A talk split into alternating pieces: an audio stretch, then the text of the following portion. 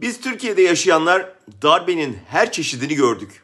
Canlısını, kanlısını, uzaktan kumandalısını, modernini, postmodernini. Düşük rütbelilerin üstleriyle birlikte hükümeti devireni ilkiydi.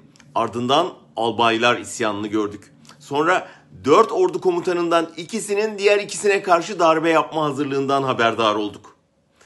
Emir komuta zinciri içinde yapılanlarına tanıklık ettik sonraları. Ardından MGK darbesi geldi, E-darbe geldi, postmodern darbe geldi.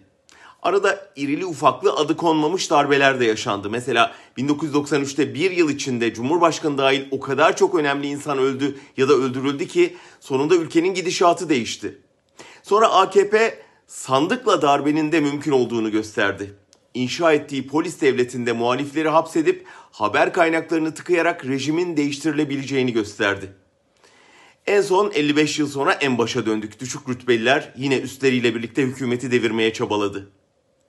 Ermenistan ordusunun Başbakan Paşinyan'ın istifasını istemesinden sonra Paşinyan'ın halkı sokağa çağırarak direnmesi üzerine yeniden bitti o darbeler dönemi artık sohbetleri başladı. 60 yıl içinde darbenin hemen her türünü görmüş biri olarak fikrimi söyleyeyim. Hiç öyle zannetmeyin. Evet çok şükür ki 15 Temmuz darbesi başarısız oldu ama unutulmamalı ki ardından gelen 20 Temmuz karşı darbesi başarılı oldu. Hala o darbeden kalma o hal rejiminde yaşıyor Türkiye.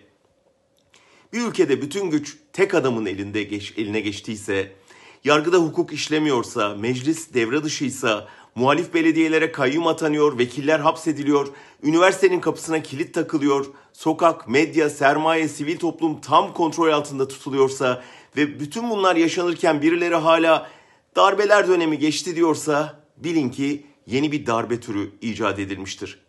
Çaktırmadan darbe.